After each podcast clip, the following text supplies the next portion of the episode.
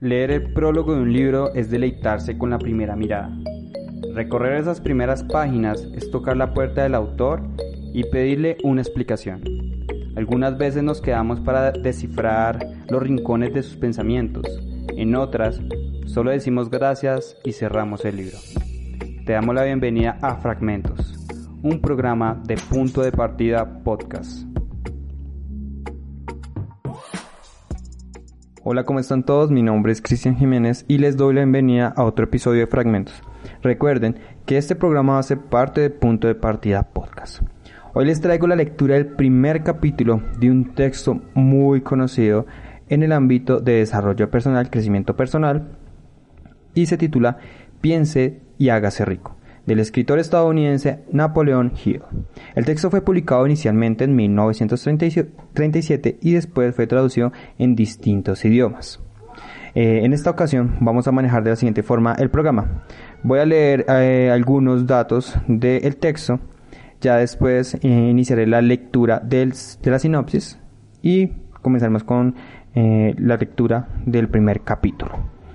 Eh, más que más allá del texto, em, tenemos como algunas referencias de cómo lo realizó o cómo llegó a hacerlo eh, el autor al llevar a cabo varias entrevistas, eh, cientos de entrevistas a las familias más ricas de los Estados Unidos. Ya después de eso se sabe el resto de la noticia, fue un bestseller, sigue siendo un bestseller, ha alcanzado casi 10 millones de ventas alrededor del mundo a partir de su publicación, después de su publicación. Ahora sí, vamos a leer el, la sinopsis para aquellas personas que no tienen, están muy contextualizadas o no tienen de pronto una idea de lo que trata el texto. En cada capítulo de este libro, que ha hecho fortunas para centenares de hombres extraordinariamente ricos, a quienes se ha analizado de manera exhaustiva durante muchísimos años, se habla del secreto de cómo hacer dinero. El secreto me lo enseñó Andrew Carnegie hace más de medio siglo el viejo escocés, sagaz y encantador, me lo espetó sin miramientos cuando yo era un niño apenas. Luego se repantigó en la silla con un destello de alegría en los ojos y me miró detenidamente para ver si yo había comprendido todo el significado de lo que me acaba de decir. Al ver que yo había captado la idea, me preguntó si estaría dispuesto a pasarme veinte años o más preparándome para ofrecérselo al mundo a hombres y mujeres que, sin ese secreto, podrían llevar una vida de fracasos. Respondí que sí, y con la ayuda del señor Carney he mantenido mi promesa. Este libro contiene ese secreto. Es una pequeña, es un pequeño abrebocas. Bueno, en mi caso voy a leer eh, la edición del 2015 de la editorial Biblock, que hace parte de la categoría de economía y consta de un total de 286 páginas con una encuadernación de tapa blanda. Es la edición número 2. Ahora sí, vamos con... Ah, bueno, antes de iniciar con la lectura, quiero invitarlos a que nos sigan en nuestras redes sociales. A mí me encuentran como Cristian Jiménez-WL. Eh, el del podcast es punto de partida punto podcast. Esto es en Instagram. En Facebook también nos encuentran en nuestros perfiles de Facebook y no olviden suscribirse al canal de YouTube. Nos encuentran como proyecto punto de partida. Recuerden que todos estos programas, todos estos podcasts tienen también una versión en video. Ahora sí, vamos con la lectura del primer capítulo. Piense y hágase rico del estadounidense Napoleon Hill. Capítulo 1. Los pensamientos son cosas. El hombre que pensó en la manera de asociarse con Thomas Edison. Desde luego, los pensamientos son cosas, cosas muy poderosas cuando se combinan con la exactitud del propósito, la perseverancia y un imperioso deseo de convertirlas en riqueza o en otros objetos materiales. Hace algunos años, Edwin C. Burns descubrió lo cierto que es que los hombres realmente piensan y se hacen ricos. Su descubrimiento no surgió de pronto, sino que fue apareciendo poco a poco, empezando por un ferviente deseo de llegar a ser socio del gran Edison una de las características principales del deseo de Beers es que era preciso. Quería trabajar con Edison, no para él. Observé con detenimiento la descripción de cómo fue convirtiendo su deseo en realidad y tendrá una mejor comprensión de los principios que conducen a la riqueza. Cuando apareció por primera vez en su mente, Beers no estaba en posición de actuar según e-, ese deseo o impulso del pensamiento. Dos obstáculos se interponían en su camino no conocía a Edison y no tenía bastante dinero para pagarse el pasaje en tren hasta Oregon, New Jersey. Estas dificultades hubieran bastado para desanimar a la mayoría de los hombres en el intento de llevar a cabo el deseo, pero el suyo no era un deseo ordinario. El inventor y el vagabundo. Burns se presentó en el laboratorio de Edison y anunció que había ido a hacer negocios con el inventor. Hablando de su primer encuentro con Burns, Edison comentaba años más tarde, estaba de pies ante mí, con la apariencia de un vagabundo, pero había algo en su expresión que transmitía el efecto de que estaba decidido a conseguir lo que se había propuesto.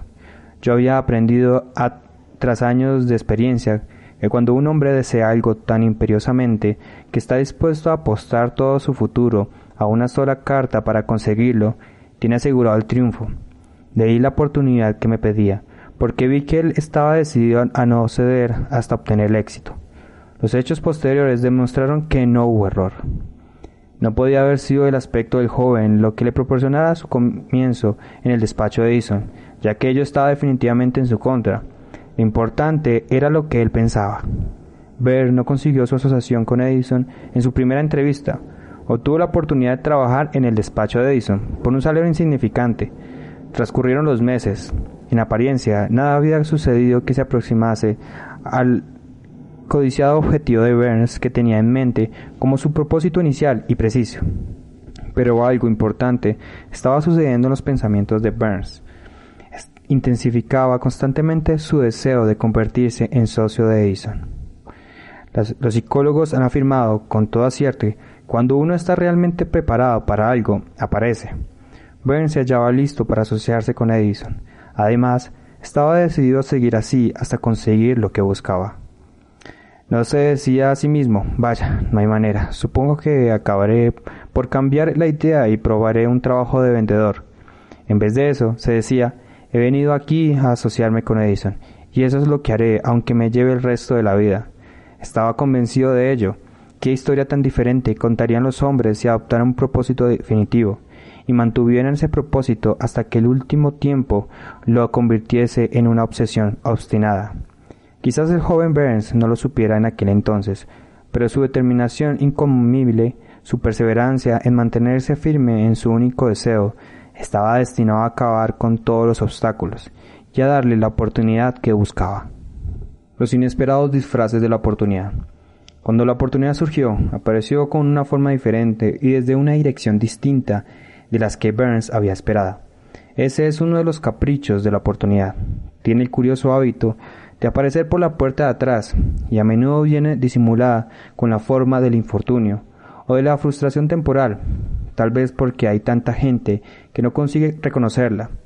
Edison acaba de perfeccionar un nuevo invento, conocido en aquella época como la máquina de dictar de Edison. Sus vendedores no mostraron entusiasmo por aquel aparato, no confiaban en que se pudiera vender sin grandes esfuerzos.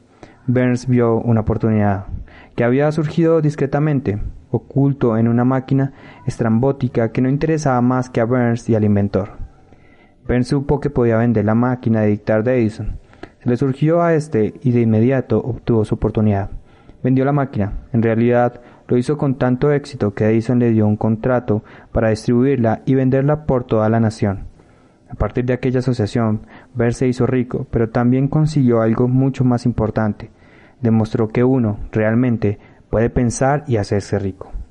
No tengo forma de saber cuánto dinero en efectivo reportó a ver su deseo, tal vez fueran dos o tres millones de dólares, pero la cantidad, cualquiera que sea, se torna insignificante cuando se la compara con la posesión que adquirió en forma de conocimiento definitivo de que un impulso intangible se puede transmutar en ganancias materiales mediante la aplicación de principios conocidos. Burns literalmente se pensó en asociación con el gran Edison, se pensó dueño de una fortuna. No tenía nada con que empezar, excepto la capacidad de saber lo que deseaba y la determinación de mantenerse fiel a ese deseo hasta haberlo realizado. A un metro del oro. Una de las causas más comunes del fracaso es el hábito de abandonar cuando uno se ve presa de una frustración temporal. Todos son culpables de este error en un momento u otro. Un tío de R. B. Darty fue presa de la fiebre del oro en los días en que era una fiebre endémica y se fue al oeste a acabar para hacerse rico. No sabía que se ha sacado de oro de los pensamientos de los hombres que de la tierra. Obtuvo una licencia y se fue a trabajar con el pico y la pala. Después de varios meses de trabajo, obtuvo la recompensa de descubrir una veta de mineral brillante. Necesitaba maquinaria para extraer el mineral. Con discreción, cubrió la mina, volvió sobre sus pasos a su hogar en Williamsburg, Maryland, y les habló a sus parientes y algunos vecinos del hallazgo. Todos reunieron el dinero necesario para la maquinaria y la enviaron a la mina. Derby y su tío volvieron a trabajar en ella. Extrajeron el primer carro de mineral y lo enviaron a fundidor las utilidades demostraron que poseían una de las minas más ricas de Colorado. Con unos pocos carros más de mineral saldarían todas las deudas. Entonces empezaron a ganar dinero en grande. Hacia abajo fueron los taladros. Muy alto llegaron las esperanzas de Derby y de su tío. Entonces sucedió algo. El final del mineral brillante desapareció. ¿Había llegado al final del arco iris? ¿O la olla de oro no estaba allí? Perforaron en un desesperado intento para volver a encontrar la beta, pero fue en vano. Finalmente decidieron abandonar. Vendieron la maquinaria a un chatarrero por unos pocos centenares de dólares y tomaron el tren de vuelta a casa. El chatarrero llamó a un ingeniero de minas para que mirara la mina e hiciera una prospección. El ingeniero le informó de que el proyecto había fracasado porque los dueños no estaban familiarizados con las vetas falsas. Sus cálculos indicaban que la beta reaparecería a un metro de donde los Derby habían dejado de perforar. Allí fue precisamente donde fue encontrada. El chatarrero extrajo millones de dólares en mineral de aquella mina porque supo buscar el asesoramiento de un experto antes de darse por vencido. Nunca me detendré porque me digan no. Mucho tiempo después, Derby se resarció sobradamente de su pérdida, cuando descubrió que el deseo se puede transmutar en oro. Se le ocurrió después de que ingresara en el negocio de la venta de seguros de vida. Recordando que había perdido una inmensa fortuna por haber dejado de perforar a un metro de oro, Derby aprovechó esa experiencia en el trabajo que había elegido, con el sencillo método de decirse a sí mismo, me detuve a un metro de oro, pero nunca me tendré porque me digan no cuando yo trate de venderles un seguro. Derby se convirtió en uno de los pocos hombres que venden un millón de dólares anuales en seguros. Su tenacidad se la debía a la lección que había aprendido de su excepción en el negocio de la mina de oro. Antes de que el éxito aparezca en la vida de cualquier hombre, es seguro que éste se encontrará con muchas frustraciones temporales y tal vez con algún fracaso. Cuando la frustración se adueña del hombre, lo más fácil y más lógico que puede hacer es abandonar. Eso es lo que la mayoría de los hombres hace. Más de 500 de los hombres más prósperos que han conocido los Estados Unidos le han dicho al autor que sus mayores éxitos surgieron un paso más allá del punto en que la frustración se había apoderado de ellos. El fracaso es un embustero con un mordaz sentido de la ironía y la malicia. Se deleita en hacernos tropezar cuando el éxito está casi a nuestro alcance. Una lección de perseverancia de 50 centavos. Poco después de que Derby se doctorase en la Universidad de los Porrazos y decidiera aprovechar su experiencia en el asunto de la mina de oro, tuvo la buena fortuna de estar presente en una ocasión que le demostró que no está muy lejos de no. Una tarde ayudó a su tío a moler trigo en un viejo molino. Este dirigía una granja grande, donde vivían cierto número de granjeros, arrendatarios de color. La puerta se abrió silenciosamente y una niña hija de uno de los arrendatarios, entró y se situó junto a la puerta. El tío levantó la vista, miró a la niña y gritó con aspereza. ¿Qué quieres? Mi mamá dice que le mande cincuenta centavos, respondió, humilde, la niña. Ni hablar, replicó el tío. Y ahora vete a tu casa. Sí, señor, dijo la niña, pero no se movió. El tío siguió con su trabajo, tan ocupado que no prestó atención a la niña, y no se dio cuenta de que no se había marchado. Cuando volvió a levantar la mirada y la vio allí parada, gritó He dicho que te vayas a tu casa. Ahora, márchate o te daré una paliza. Sí, señor, dijo la niña, pero si yo es móvil. El tío dejó un saco de grano que estaba por echar en la tolva de molino. Cogió una duela de barril y empezó a acercarse a la niña con una expresión poco tranquilizadora. Derby contuvo el aliento. Estaba a punto de hallarse a, punto de presenciar una paliza. Estaba seguro de hallarse a punto de presenciar una paliza. Sabía que su tío tenía un temperamento terrible. Cuando su tío llegó a donde estaba la niña, ella dio un rápido paso al frente, le miró a los ojos y gritó con todas sus fuerzas. Mi mamá necesita esos 50 centavos. El tío se detuvo, lo miró unos instantes y luego dejó lentamente la duela de barril a un lado. Se metió la mano en el bolsillo, sacó medio dólar y se lo dio a la niña. Ella cogió el dinero y se encaminó despacio hacia la puerta, sin quitar los ojos del hombre al que acaba de vencer. Después de que la niña se hubo marchado, el tío se sentó en la caja y permaneció mirando por la ventana durante más de diez minutos. Estaba reflexionando, sorprendido, sobre la derrota que acababa de sufrir. Derby también se hallaba pensativo.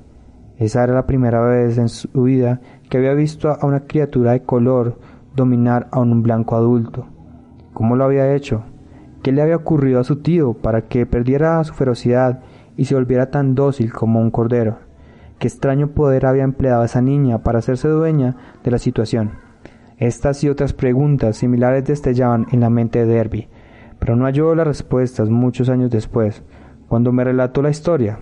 Curiosamente, el relato de esa inusual experiencia la escuché en el viejo molino, el mismo sitio donde su tío recibió esa lección. El extraño poder de una niña. En aquel viejo molino polvoriento, el señor Derby me relató la historia del extraño triunfo y terminó preguntándome, ¿cómo entiende eso? ¿Qué extraño poder tenía esa niña para poder dominar por completo a mi tío? La respuesta a esa pregunta la encontré en los principios que se describen en este libro.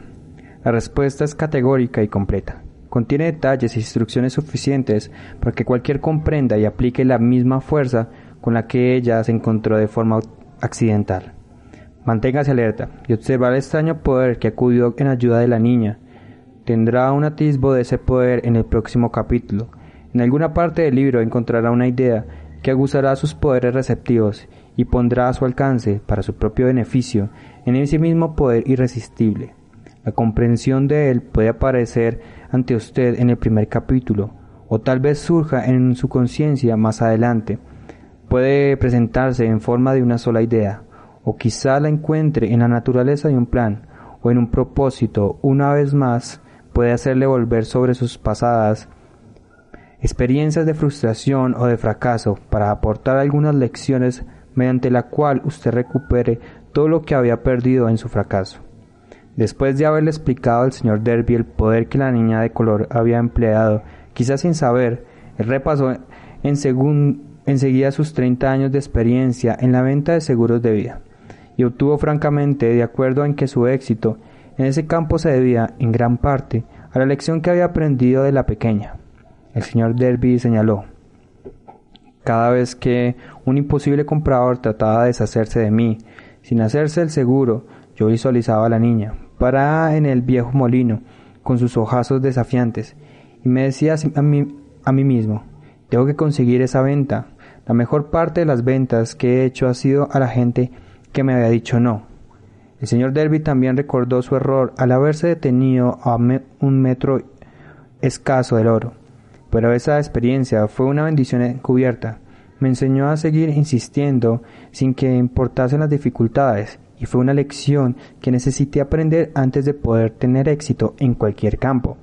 Esta historia del señor Derby y de su tío, de la niña y de la mina de oro sin duda la leerán centenares de hombres que se hagan la vida vendiendo seguros de vida, y el autor desea ofrecer a todos ellos la sugerencia de que Derby le debe a esas dos experiencias su capacidad para vender más de un millón de dólares anuales en seguros de vida.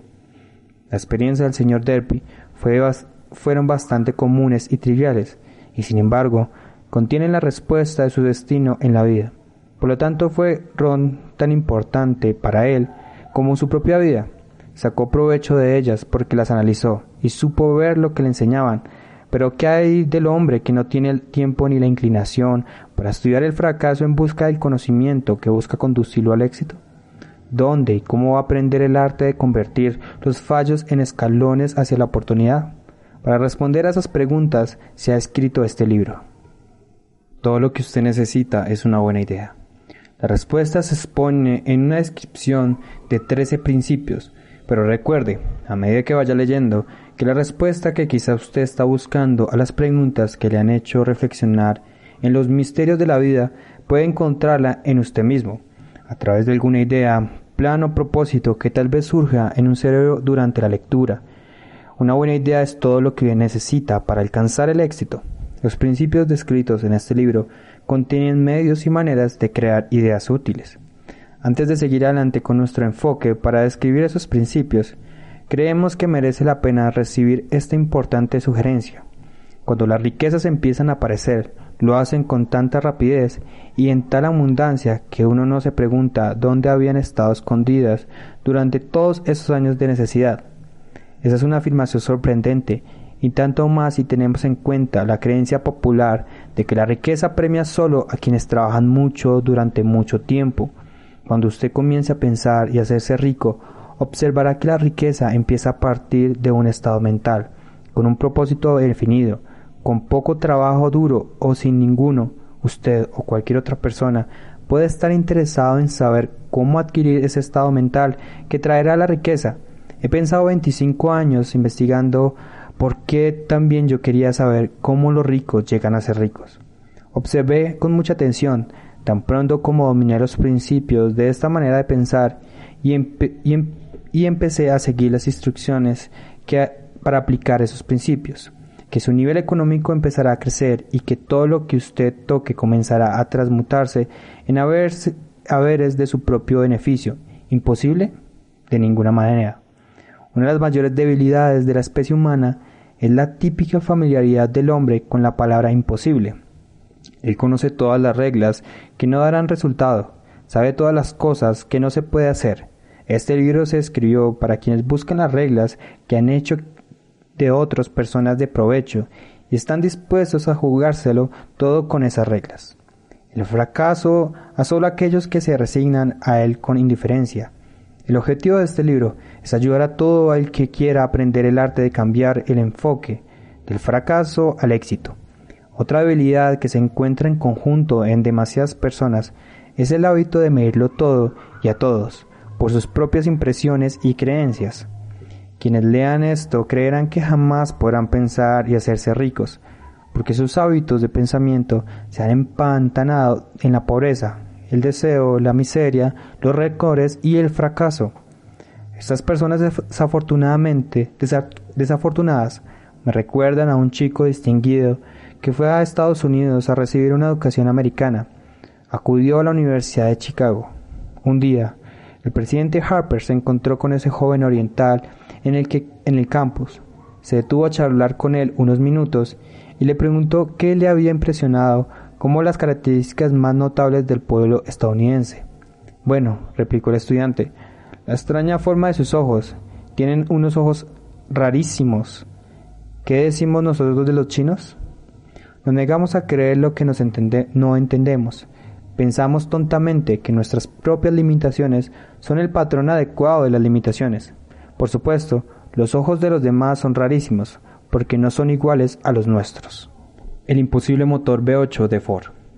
Cuando Henry Ford decidió fabricar su famoso motor V8, quiso construir un motor con los ocho cilindros alojados en un solo bloque y dio instrucciones a sus ingenieros para que produjeran un producto del motor.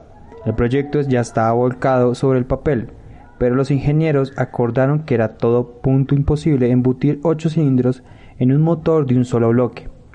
Produzcanlo de todas maneras, dijo Ford. Pero es imposible, replicaron ellos. Adelante, ordenó Ford, y no dejen de trabajar hasta haberlo conseguido, no importa cuánto tiempo haga falta. Los ingenieros pusieron manos a la obra. No tenían otra opción si querían seguir formando parte del equipo de Ford. Seis meses transcurrieron sin que obtuvieran resultados. Pasaron otros seis meses y todavía no habían conseguido nada. Los ingenieros probaron todos los planes concebidos para llevar a cabo el proyecto, pero aquello parecía incuestionable, imposible. Al cabo de un año, Ford reunió con los ingenieros, que volvieron a informarle de que no habían hallado manera de cumplir sus órdenes. Sigan con el trabajo, dijo Ford. Quiero ese motor y lo tendré. Continuaron haciendo pruebas y entonces, como por arte de magia, el secreto quedó desvelado. La determinación de Ford había ganado una vez más. Quizá esta historia no esté escrita con precisión en detalles, pero las circunstancias y el resultado son los correctos. Deduzca de ella, usted que desea pensar y hacerse rico, el secreto de los millones de Ford. si puede, no tendrá que buscar muy lejos. Henry Ford tuvo éxito porque comprendió y aplicó los principios del éxito. Uno de ellos es el deseo, saber lo que uno quiere. Recuerde esa historia de Ford mientras lee y señale las líneas en las que describe el secreto de su extraordinaria proeza. Si puede hacer eso, si usted es capaz de poner el dedo en el particular grupo de principios que hicieron rico a Henry Ford, usted puede igualar sus logros en casi cualquier oficio para el que esté preparado. Porque es usted el dueño de su destino. Cuando Henley escribió sus proféticas palabras, soy el dueño de mi destino, soy el capitán de mi alma, debería habernos informado de que nosotros somos los dueños de nuestro destino, los capitanos de nuestra alma, porque tenemos el poder de controlar nuestros pensamientos. Debería habernos dicho que nuestro cerebro se magnetiza con los pensamientos dominantes que llevan en la mente y que, por mecanismos que nadie conoce bien, estos imanes atraen hacia nosotros las fuerzas, las personas, las circunstancias de la vida que armonizan con la naturaleza de nuestros pensamientos dominantes. Debería habernos dicho que ante ese poder acumular riquezas en abundancia, tenemos que magnetizar nuestra mente con un intenso deseo de riqueza, que hemos de tomar conciencia de la riqueza hasta que el deseo por el dinero nos conduzca a hacer planes definidos para adquirirlo. Pero al ser un poeta y no un filósofo, Henley se contentó con afirmar una gran verdad de manera poética, dejando que sus lectores interpretaran el significado filosófico de sus líneas. Poco a poco, la verdad ha ido desvelándose hasta que ahora parece cierto que los principios descritos en este libro contienen el secreto del dominio sobre nuestro destino económico, principios que pueden cambiar su destino. Ahora estamos preparados para examinar el primero de esos principios, Mantenga una actitud de apertura mental y recuerde, a medida que vaya leyendo, que no son invenciones de nadie, son principios que han funcionado para muchos hombres. Usted puede ponerlos a trabajar para su propio beneficio permanente. Verá qué fácil es. Hace algunos años pronuncié el discurso de la entrega de diplomas en el Salem College en Salem, Virginia Occidental. Acentué el principio escrito en el próximo capítulo con tal intensidad que uno de los miembros de la clase que obtendría el diploma se lo apropió y lo convirtió en parte de su forma de ver la vida. Ese joven llegó a ser miembro del Congreso y un personaje importante en la administración de Franklin D. Roosevelt. Me escribió una carta en la que presentó con tanta claridad su opinión sobre el principio que trataremos en el próximo capítulo, he decidido publicarlo como la introducción a dicho capítulo.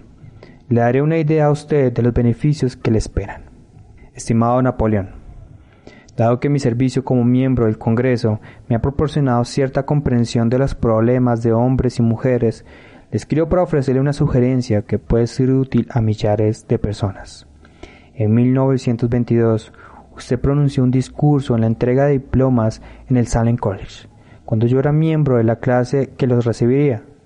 En aquel discurso usted plantó en mi mente una idea a la que debo la oportunidad que ahora tengo de servir a la gente de mi estado y que será responsable, en gran medida, de cualquier éxito que yo pueda alcanzar en el futuro. Recuerdo como si hubiese sido ayer la maravilla descripción que usted hizo del método por el que Henry Ford, con muy pocos estudios, sin un dólar, sin amigos influyentes, llegó tan alto. Entonces resolví, incluso antes de que usted hubiera acabado su discurso, que me haría un lugar en la vida, sin que importara cuántas dificultades tuviera que afrontar. Millares de jóvenes terminaron sus estudios universitarios este año y los años venideros. Cada uno de ellos estará buscando un mensaje tan alentador como el que yo recibí de usted. Querrán saber a dónde acudir, qué hacer, cómo empezar la vida. Usted puede decírselo porque ha ayudado a resolver los problemas de mucha gente. En Estados Unidos hay en la actualidad miles de jóvenes que quisieran saber cómo invertir sus ideas en dinero, gente que debe empezar desde abajo, sin dinero, y amortizar sus pérdidas. Si alguien puede ayudarles, es usted. Si publica el libro, me gustaría tener el primer ejemplar que salga de la imprenta, autografiado por usted. Con mis mejores deseos, créanme, cordialmente suyo, Jenin y cinco años después de haber leído aquel discurso, Fue un placer para mí regresar a Salem College en 1957 para hacer el discurso de la entrega de diplomas. En aquel entonces recibió el título de doctor honorario de literatura de Salem College. Desde aquella ocasión, en 1922, he visto prosperar a James Rattle hasta llegar a ser ejecutivo de una de las más importantes líneas aéreas de la nación, un orador muy inspirador y un senador de los Estados Unidos por Virginia Occidental. No hay limitaciones para la mente, excepto la que aceptamos. La pobreza y la riqueza son vástagos del pensamiento.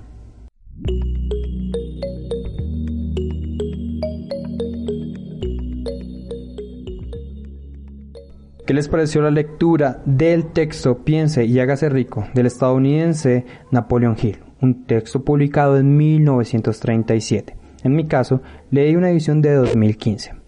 Ahora bien, espero se animen a leer este texto. Antes de irme, quiero invitarlos a que nos sigan en nuestras redes sociales. Me encuentran como Cristian Jiménez-WL. Esto es en Instagram. El del podcast es punto de partida punto podcast. También están nuestros perfiles en Facebook y no olviden suscribirse al canal de YouTube. Los encuentran como Proyecto Punto de Partida. Recuerden que todos estos programas también tienen una versión en video. Ahora sí, no siendo más, mi nombre es Cristian Jiménez. Este fue otro episodio de Fragmentos un programa de Punto de Partida Podcast. Un abrazo.